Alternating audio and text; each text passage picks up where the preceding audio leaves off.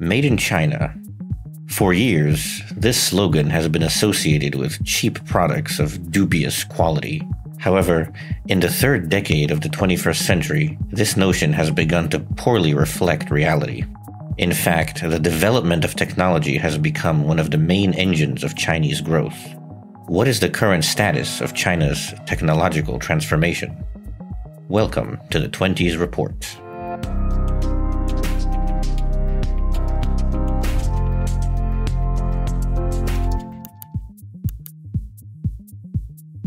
The end of the words assembly line.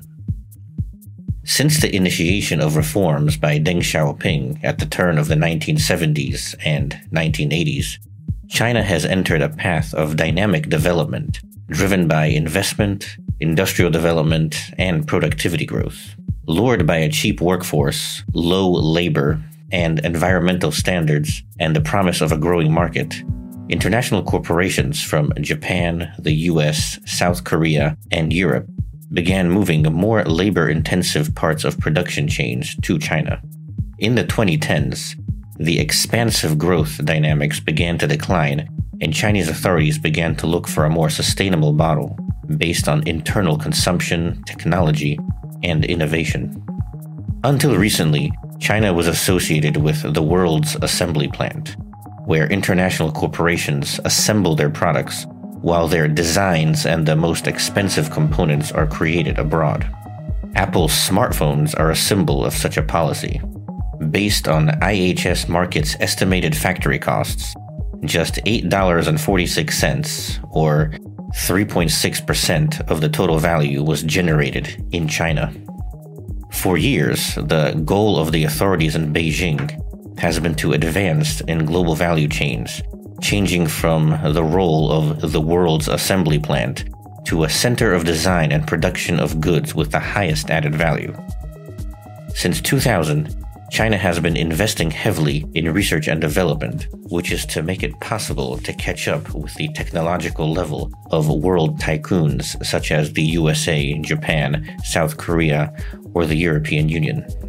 In 2018, China's total spending on this goal reached 462.5 billion US dollars, slightly less than the United States, but more than the EU, and also more than Japan.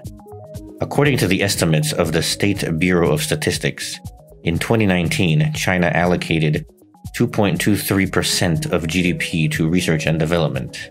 This is a huge increase compared to the beginning of the 21st century, when it was less than 1%. In addition, over the years, there have been activities related to forced technology transfers, copying of foreign solutions, and or industrial espionage. Progress is particularly visible in the telecommunications and digital sectors. Huawei P40 series. Huawei has been one of the leading smartphone manufacturers for a long time, and recently companies such as Xiaomi, Oppo, and Vivo have joined this narrow group. Symptomatic for this process is the expansion of Chinese digital companies such as Baidu, Alibaba, and Tencent, whose total value is currently estimated at 1 trillion US dollars. BAT has now almost completely dominated digital services in China and is one of the leading companies in the artificial intelligence sector. In the ranking of the World Intellectual Property Organization and Cornell University, China has improved its assessment of the ICT sector from 36.1 in 2014 up to 74.5 in 2019. For comparison, in the same period, the US index increased from 83 to 89 on a 100 point scale. Thus, China improved its result by more than 100% over the five years and significantly shortened the distance between it and the USA technological autonomy. The 14th Five Year Development Plan, announced in October 2020, made technological autonomy one of the pillars of China's development strategy. This is expected not only to double GDP by 2035, while overtaking the US at around 2028, but also to let China become independent from critical components for its technological industries. In 2015, the authorities published the semi official Made in China 2025 strategy with the goal of achieving an advantage in strategic production sectors and increasing the share of domestically produced components to 40% in 2020 and up to 70% in 2025. The creation of an independent high tech industry has become a developmental and strategic imperative for China.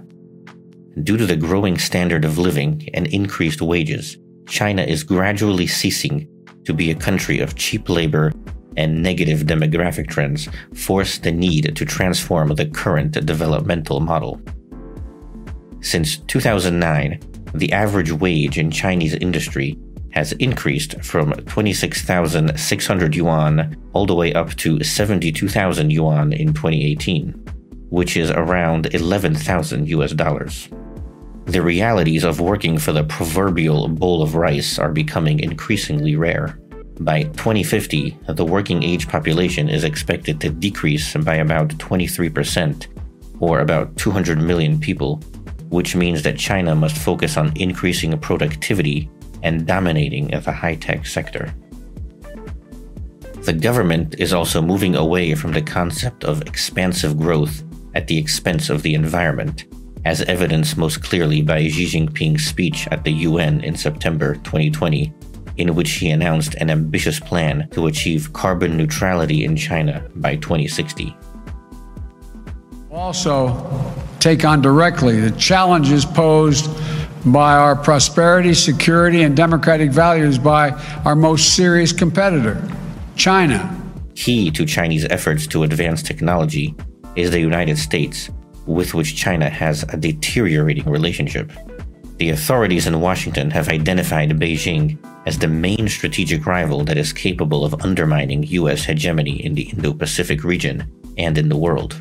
China is increasingly challenging American companies in areas such as telecommunications technologies, artificial intelligence, 5G, renewable energy, high speed rail, and the space program. Sanctions imposed by Donald Trump against Chinese companies and pressure on allies worsened the climate for the possibility of China's technological development in key sectors. The high level of interdependence between China's developed economies and the promise of a huge sales market both continue to attract many tech companies to operate in China, and these represent an almost insurmountable barrier to economic decoupling plans. Inaccessible microprocessors. In 2020, China purchased overseas microprocessors with a total value of more than 350 billion US dollars which reflects the transformation of the Chinese economy and the progressive digitization of economies around the world. Last year's result is higher than the value of China's imports from the European Union, or the cost of all oil imports. Semiconductors are the basis for the functioning of many branches of advanced industry, and in particular the electronics sector. China remains dependent on imports of advanced microprocessors from Taiwan, Japan, South Korea, and the US. According to calculations by the Semiconductor Industry Association, producers from China are responsible for only 5% of the global and 16% of the domestic market. Moreover, these are mostly systems with a lower level of technological advancement.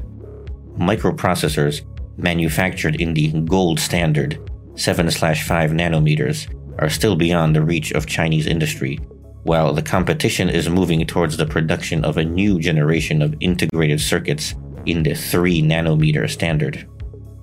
The individual stages of the production and use of semiconductors are therefore dependent on cooperation with foreign partners and thus exposed to interference. For China, getting a better position in the sector is not only a question of economic advancement, but also of being more resilient to US pressure.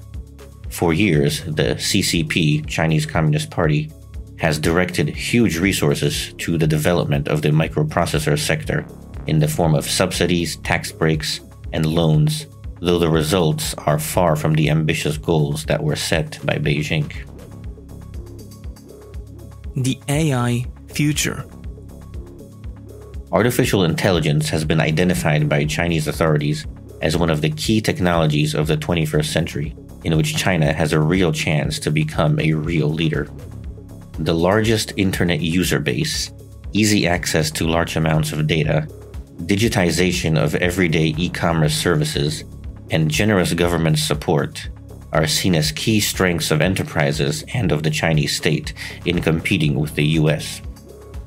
AI, like 5G, is a classic general purpose technology that can be used in virtually all sectors of the economy and in command and organizational structures of the armed forces.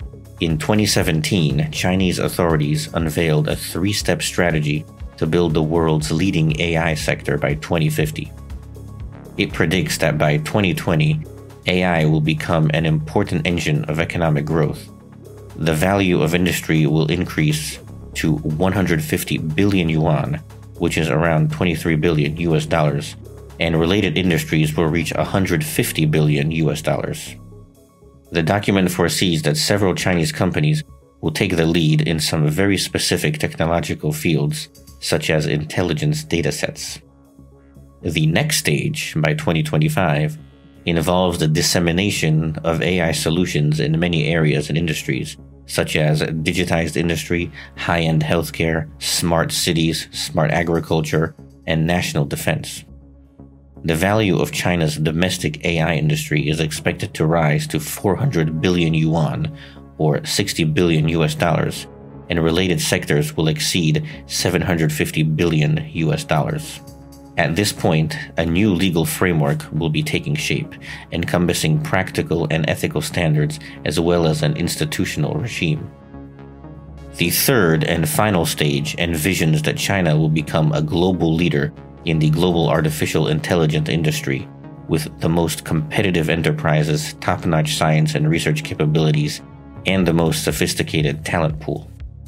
At this point, artificial intelligence will be widely used in manufacturing, services, both military and public systems. The total value of artificial intelligence activities in China will reach 150 billion US dollars, and related industries will account for over 1.5 trillion US dollars.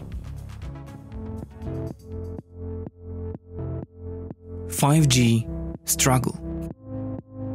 The fifth generation telecommunications network, or 5G, is one of the technologies that will drive the digitization of societies and economies, as well as economic growth. The implementation of the 5G network will lead to a significant qualitative and leaf change in terms of connection capacity, reduction of delays, and an increase in the number of devices supported. The fifth generation network is expected to increase data transmission capacity a hundred times and be able to connect up to a hundred times more devices in the Internet of Things. The potential associated with this technology is huge, as it will affect virtually all spheres of economic activity stock market analysis, autonomous vehicles, smart grid, smart home, inter-machine communication, and even the entertainment industry. From the very beginning, Chinese companies, Huawei and ZTE, have been among the world leaders in this sector. It is estimated that Huawei has the largest number of patents in the field of 5G technology, over 13,000, ahead of Qualcomm and Samsung. The available estimates also indicate that the company has the most patents granted under the so called patent families, at 3,000. The Chinese telecommunications giant is also making a major contribution to standard setting. The company's strength from Shenzhen is also its end to end offering, that is, the ability to provide everything from infrastructure all the way to end devices. I want to thank you all for being here to discuss a critical issue for our country's future winning the race to be the world's leading provider of 5G, cellular communications, networks. It's all about 5G now.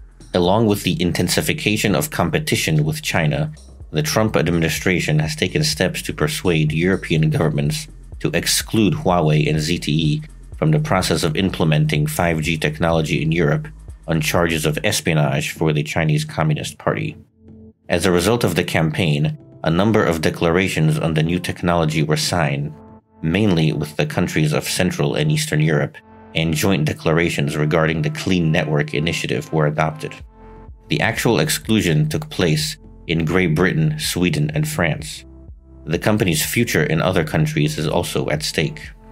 On May 15, 2019, the US Department of Commerce, based on a motion by Donald Trump, banned the sale of goods and services to Huawei and its related companies to the entity list. At the same time, the American authorities left the door open by introducing a 90 day temporary general license allowing for the maintenance of economic contacts. The Department of Commerce has allowed the license to be renewed multiple times since the sanctions were introduced, but the last one expired on August 13, 2020. In May and August of 2020, the penalties against Huawei were tightened by preventing the sale of products not only to American companies, but also to all companies using American software and hardware. The Trump administration's decision turned out to be extremely serious for the Chinese telecommunications giant, and in the long term, it has a chance to effectively limit its foreign expansion. At the same time, however, it can count on the Chinese market as the authorities in Beijing are striving to introduce 5G technology as quickly as possible throughout the country.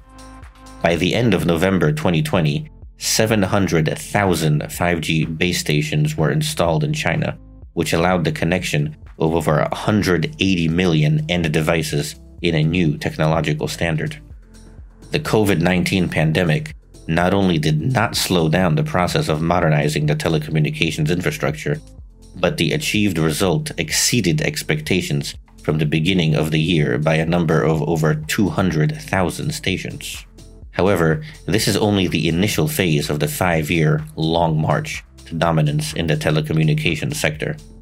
In 2021, the construction of an additional million base stations is planned, and by 2025, their number is expected to reach almost 5 million. The Chinese technology industry is not without its problems, but the distance that China has caught up with the West can undoubtedly be called a great leap forward. The Chinese, using a range of tools in the form of technological espionage, staff educated in the West, but also their own innovation and determination, scrupulously implement the vision of Deng Xiaoping from 40 years ago. And most of that time, they could do so without being disturbed by the US and even with Washington's blessing. Now, the situation is completely different. That was the 20s report. The analysis was prepared by Pavel Paszak, director of the Indo Pacific program at the Institute of New Europe. Special thanks as always go to the Patreons. If you want to become one of them, please visit the channel's profile on Patreon. Remember to subscribe, comment, and like to sustain the algorithms. Thank you for your attention and see you in the next episode.